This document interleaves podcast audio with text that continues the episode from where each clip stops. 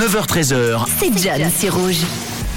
Mardi 23 mai aujourd'hui, vous êtes sur Rouge en cette journée mondiale de la tortue, également la fête au Didier aujourd'hui. Bon anniversaire et bonne fête à tous les Didier qui nous écoutent euh, et d'autres dérivés, n'est-ce pas Manon? Et oui, on a Didiane, on a Didier, on a Dieter. Voilà, Et ben voilà. En a plein. Eh ben belle journée à, à vous tous. On démarre en musique euh, du côté de nos infos liées à la date du jour avec cette petite info et ce tube qui a cartonné.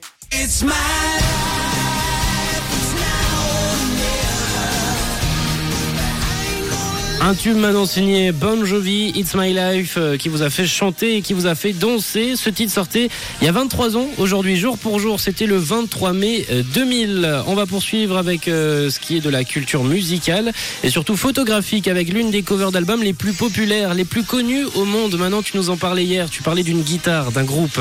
Ah oui, bah Nirvana. Exactement.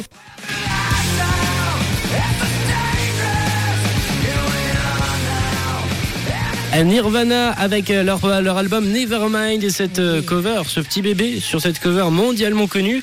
Et ben la photo a été faite le 23 mai 1991. Il a été fait par euh, Michael Lavigne, photographe qui réalise ce qui va devenir en quelque sorte euh, la carte de visite de Nirvana pour leur album Nevermind avec euh, cette cover qui est devenue donc mondialement connue. Ce petit bébé sur la pochette, bébé qui a bien grandi d'ailleurs et qui a même porté plainte en 2021 contre le groupe pour violation des lois sur la pornographie infantile, étant donné qu'on voit son petit sur la pochette. Mais tout est lié. Hein. Tout est lié.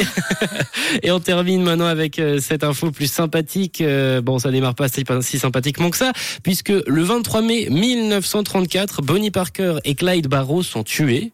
La même année, Brigitte Bardonnay.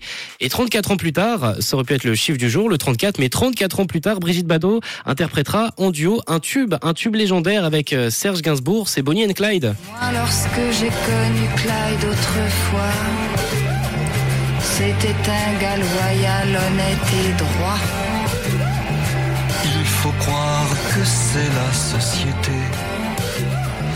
Un son, un duo entre Brigitte Bardot et Serge Gainsbourg, ça s'appelle Bonnie and Clyde et ça sortait justement 34 ans après la mort de Bonnie and Clyde.